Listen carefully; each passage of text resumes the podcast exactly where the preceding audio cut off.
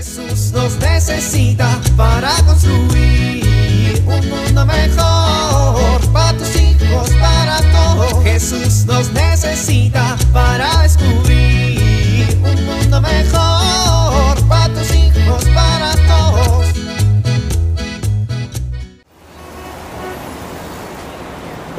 Avanza, ya está el verde. Ándale, muévete. A ver, ¿qué vas a hacer? Quítate, estorbo, quítate. Ya se puso el rojo otra vez. ¡Ay, qué tráfico! Apúrense, debo llegar a tiempo para recoger a mis hijos. Avanza, no te quedes ahí en medio. Apúrate a cruzar. Órale, tortuga, rápido. Ya, quítense. Se va a poner el verde en 3, 2, 1. No inventes. Espérate que arranque, tendrás mucha prisa. Órale, muévanse.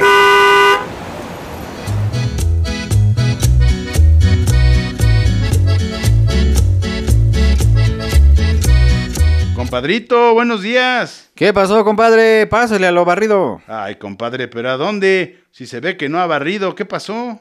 Oh, pues tu comadre que ahora tiene trabajo hasta los sábados y no le ha dado tiempo de limpiar. Pero mire, compadre, arrimo tantito esta ropa. Ay, nomás empuje si quiere esos zapatos para abajo del sillón y luego los recogemos. ¿Y qué hace, compadre? Pues aquí viendo un partido bien aburrido, compadre. La verdad ya me cansó, pero pues no hay nada en la tele. Y si no está haciendo nada, ¿por qué no aprovecha para darle una limpiadita a su casa? Híjole, compadre, la verdad es que no estoy tan aburrido. Oiga, pero ¿a poco entonces su señora trabaja en sábado y todavía la hace venir a limpiar? No, no, yo no le hago nada. Ella solita se pone a limpiar. Pues usted debería comedirse y hacer algo, ¿no? Pues al fin es su casa. Uy, compadre, ¿y ahora qué mosca le picó? Pues ya ni sé, compadre, su casa está tan sucia que quién sabe qué moscas tendrá. Bueno, ¿vino a saludarme o a criticarme? No lo estoy criticando, compadre, nomás le estoy diciendo algo por si usted no se ha dado cuenta. A ver, compadre, usted y yo somos católicos, ¿no? Por eso somos compadres, porque le bauticé a su chamaco, ¿no? Pues sí. Pues como católico siempre es bueno de vez en cuando ayudarse dando consejos. Ya sé que usted no me lo pidió, pero pues lo peor que puede pasar es que me aviente un zapato, pero como ni lo va a encontrar en medio de este muladar, pues no tengo de qué preocuparme. Bueno, ándele. Si usted quiere darme un consejo, se lo acepto. Mire, compadre, esto que le voy a decir ponga mucha atención para que lo entienda bien. Ándele. Aproveche que ya está medio tiempo para que le ponga bien atención. Mire, usted sabe que yo soy bien devoto de la Virgen María. No, pues yo también. En esta casa la Virgencita tiene hasta su altar, compadre. Bueno, eso es un buen principio, pero además de tenerla en el altar y ponerle sus flores, pues hay que contemplar y descubrir las cualidades extraordinarias que tiene María, ¿no? Pues sí. Y después de descubrir todas esas maravillosas cualidades, pues hay que imitarlas, ¿no cree? Aunque seamos hombres. Compadre, la Virgen es la madre de todos, no nada más de las mujeres.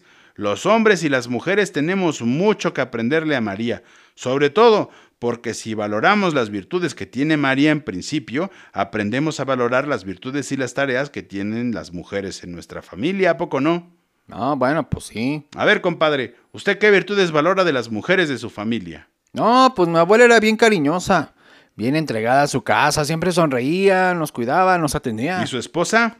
Ay, mi vieja es bien chambeadora. En su trabajo la quieren mucho porque es bien dedicada y aquí en la casa, no hombre, siempre todo está en orden. Sabe ahorrar, cocina bien rico. Es un amor de mujer, nos quiere a todos. ¿Y su hija, compadre? Uy, no, pues qué le digo, compadre. Mi chamaca es bien estudiosa, bien atenta, bien servicial. Ahorita está, pues se fue temprano a estudiar. Pero si estuviera, no, hombre, la casa ya estaría más limpia que cuando la limpia mi señora. Bueno, compadre, pues contemplar a la Virgen María nos ayuda a valorar y a honrar todo eso. No solo de las mujeres en la familia, también de las mujeres de la sociedad. Hay muchas mujeres que son modelos de virtud y de amor, ¿o no? Pues sí, sin duda.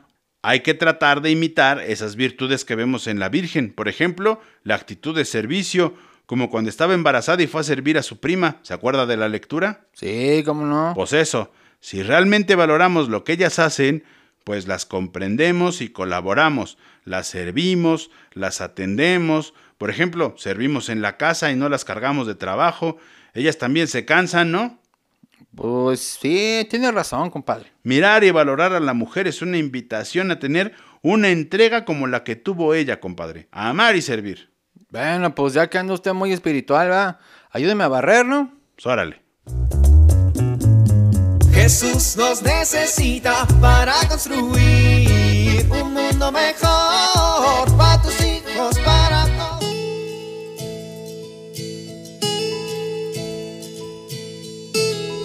¿Sabías que para dialogar adecuadamente con los hijos se requiere que escuchemos más y hablemos menos?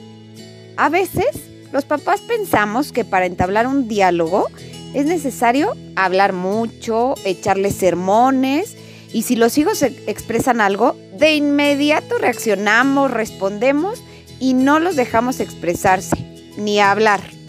Esto no fomenta una buena comunicación. Dialogar significa escuchar sin juzgar, sin condenar, validar lo que ellos sienten aunque no estemos de acuerdo con esto que sienten. Esto nos permitirá generar un clima de confianza para que los hijos se sientan a gusto y nos abran su corazón. Soy Pilar Velasco.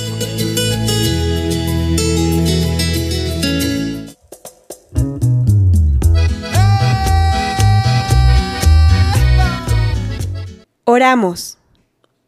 Madre, eres ternura, eres una flor, blanca y preciosa, llena de amor. Sí, Señora, ven a mí, cúbreme con tu manto lleno de amor.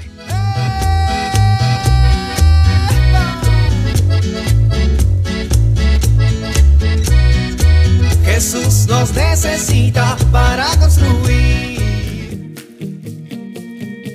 Vivir en familia. A ejemplo de María, ¿qué podemos hacer para servir a los demás miembros de nuestra familia? ¿Qué es lo que más nos cuesta hacer para el bien de los demás? Pidámosle a la Virgen María que nos ayude a transformar nuestro corazón para estar más atentos a las necesidades de quienes nos rodean.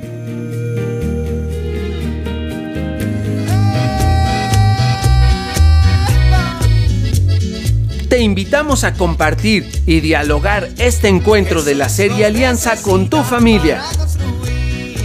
RCP es un programa de PPC México al servicio de las comunidades parroquiales.